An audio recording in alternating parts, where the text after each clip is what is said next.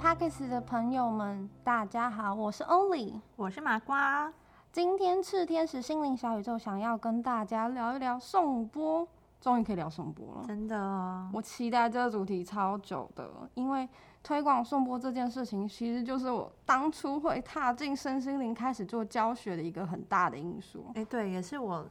真的正式认识你的原因，就是从。敲颂钵，然后询问问题，学播到现在，就是那个万元书的那那个，嗯哼，对，而且我觉得很有趣，因为在最近这一年呢，练习敲个案或者是跟人家聊天的时候，你会发现，哎，大家其实对于颂钵这件事情是有听过的，哎，我觉得身心灵本身不只是颂钵啊，整个身心灵的结构上，它都有在台湾越来越普及哦。那它有一个很大的原因，是因为台湾的朋友们所去看待事物的眼光，相较于其他的国家来说，真的是比较不带批判性，而且也比较开放。非常同意耶，就是我跟身边的人讲说，哦，我最近在敲波，大家都是哦，不是呃这种反应，这这这个音调上的差异，就就是有一种哦，他们是好奇的，语言就藏在里面，没错，在这个基础上哦。因为大家又开始逐渐的重视身体上的需求，以及慢慢的会去觉察自己的情绪啊，自然而然不只是颂钵，所以整个身心灵的领域都有越来越普遍的被大家所认识哦。嗯，我觉得连原本不见得有在学习瑜伽啊、接触冥想啊，可能像男生好了，他们也都会来体验一下颂钵这件事情，对我来讲非常的有趣。男生哦，嗯，而且不是同志朋友哦，不是身边友好对于这些领域有兴趣的同志朋友，好像有一点没有。我有很多同志的好朋友来找我敲波，对，所以很多人会跟我分享说，他们一开始在上瑜伽的时候，有些在瑜伽最后他们的大休息啊，会用颂钵当一个结尾，那这个感觉对他们来说是舒服的、放松的，是很好的。所以在各种不同的场合里面呢，你就会发现颂钵越来越被大家接受，也也越来越大家认识。对啊，那你知道颂钵当年为什么会进到台湾吗？它是嗯谁的功劳？提示一个国家，一个国家。好，我本来想要猜达赖喇嘛，非常的胡来。一个国家哦，我觉得因为大部分人可能在想颂钵都比较跟西藏、印度、尼泊尔会有直接的相关。所以你要三选一吗？那我选西藏好了，我想去，是是因为你想去就对，没有，我跟你讲差了十万八千里远，答案是美国哦。大家会不会很好奇？本来颂钵是源自于尼泊尔跟印度的，可以算是传统乐器，乐器哦，原来是乐器哦。它其实算他们当地的某种民俗疗法啦。嗯，尼泊尔跟印度他们都有自己的宗教系统。那当然，钵这个东西在宗教里面，大家常常会看到，对吧？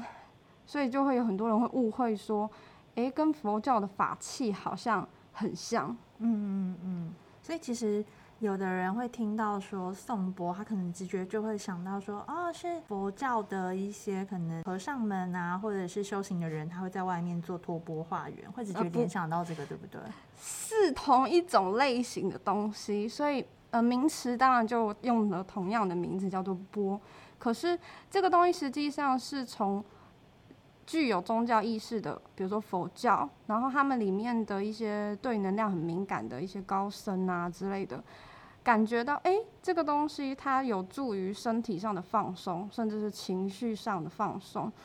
那对于一般的人，他没有办，他们没有办法说。一直的进到宗教系统里面去做一些静心的活动，也许他可以准备一个像这样的东西，然后同时他有对于身体上有支持帮助的一个呃乐器，然后在家里面自己做自己的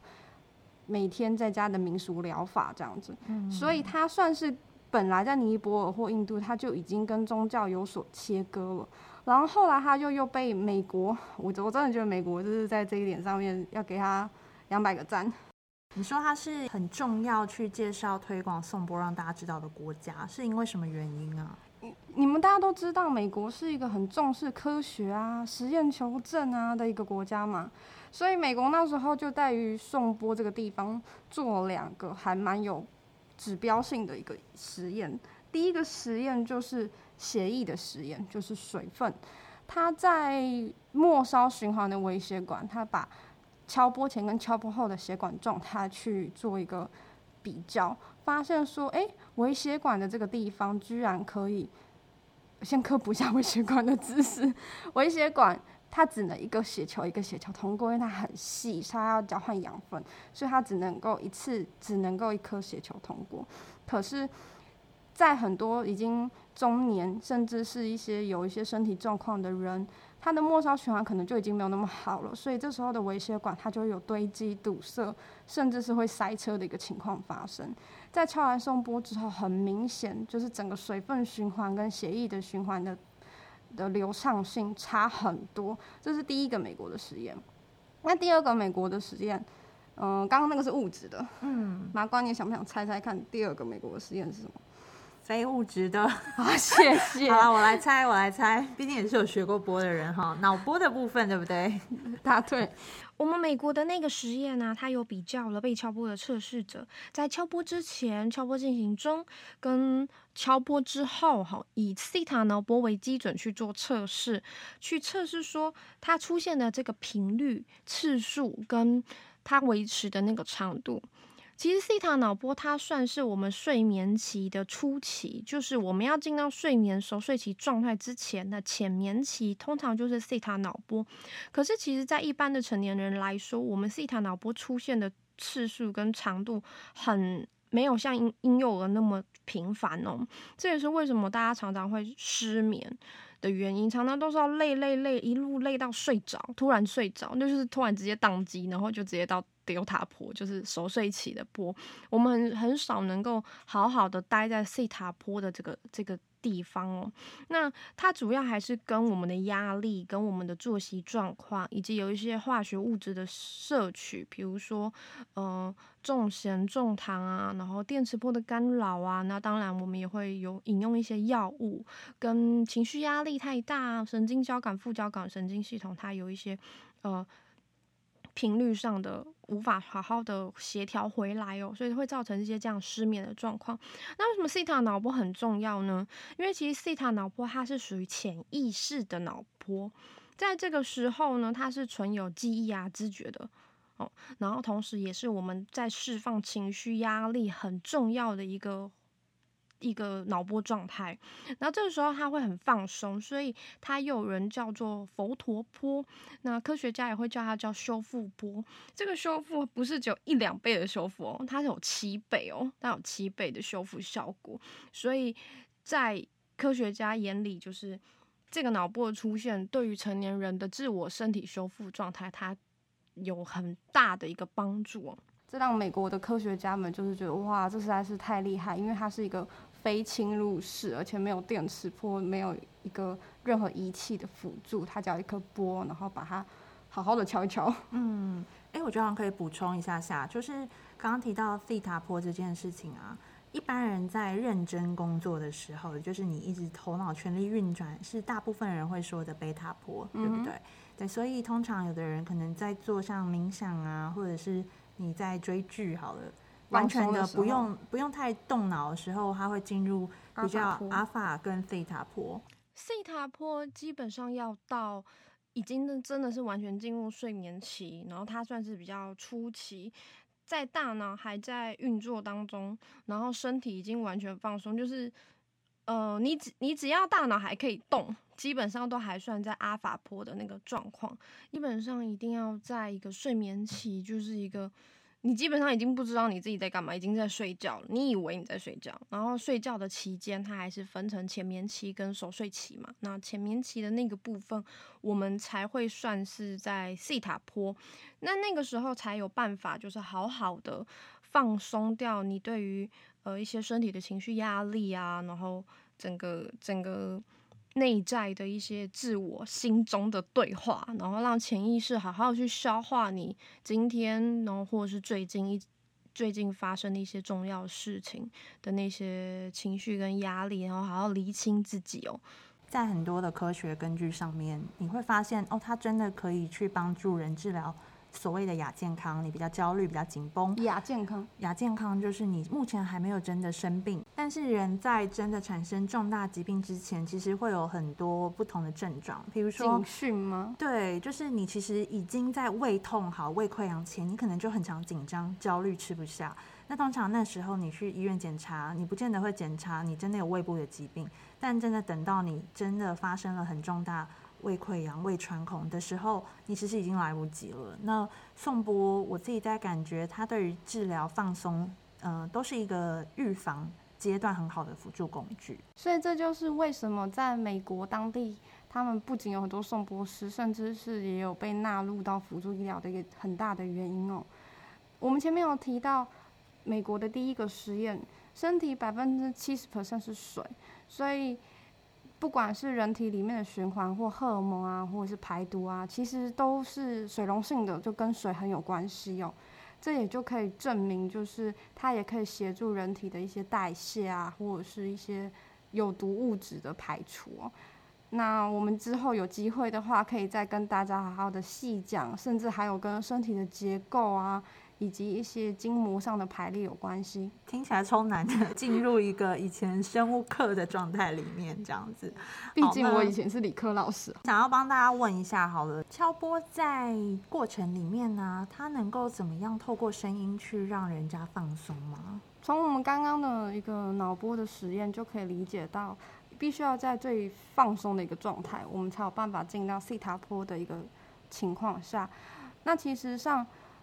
婴幼儿他们之所以可以有很好的放松的西塔脑波，是因为他们相较之下情绪的堆积量没有成年人来的多，压力性也没有成年人来的高，所以颂波能够在一个这样子的成年的基础下，就是累积的基础下去让你的脑波可以回到西塔波的状态，其实就代表着有某部分的情绪，我们有透过颂波的方式去把它。放松掉了，或者是说释放掉了。嗯，我觉得好像也是在当下，你会进入了比较放空，不用想太多事情，专注在呼吸这样的状态里面。之前在跟不同的人聊天分享的时候，会发现呢，听 on 这个唱诵嘛，或包含有一些 YouTube 可以找到的这种吟唱类型，其实也会帮助人有一个一定程度的放松。对哦，所以我们有很多的客人来到现场。呃，听过颂钵声音之后，就会说：“哎，你这里比家里还异常的好睡。”其实按摩床躺起来没有非常舒服，但是他们都可以一躺下去，听到颂钵声音就呼呼大睡。那这也其实也跟颂钵协助脑波放松之后，因为脑部的神经系统很密集嘛，再来就会连接到脊椎的交感副交感神经。它也有协助其呃神经的冲动的舒缓的一个状态。哎，那这样子来看的话，你会认为说哪一些人特别适合被敲波，或者适合接触波吗？有睡眠问题的，失眠啦，或者是浅眠啦，以及难以入睡状况的，它这个跟脑部比较有关系。那再来就是跟刚刚提到的水分循环代谢不利的。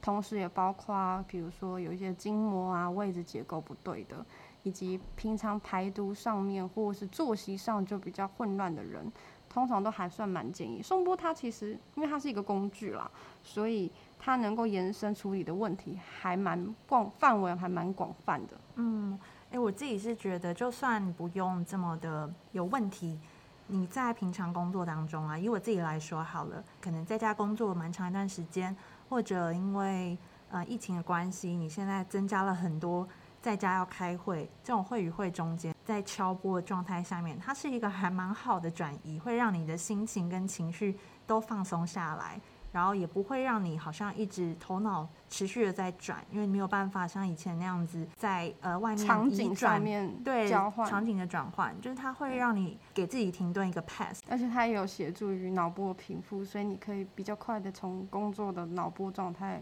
回到一个放松居家模式。没错，我还有曾经自己不小心敲到睡着过，就真的代表身体很累。那这样子，今天我们就到这里。如果心中有什么好奇想要了解的，或者是大家有想要听什么样的主题，欢迎在脸书搜寻“赤天使”，再说一次“火部”的“赤”，好，或者是在 Apple 的 p a c k a g e 下方留言告诉我们。我们未来的未来会将它设计起来，然后分享给大家哦。好，谢谢大家。那我们今天就先这样子，拜拜，拜拜。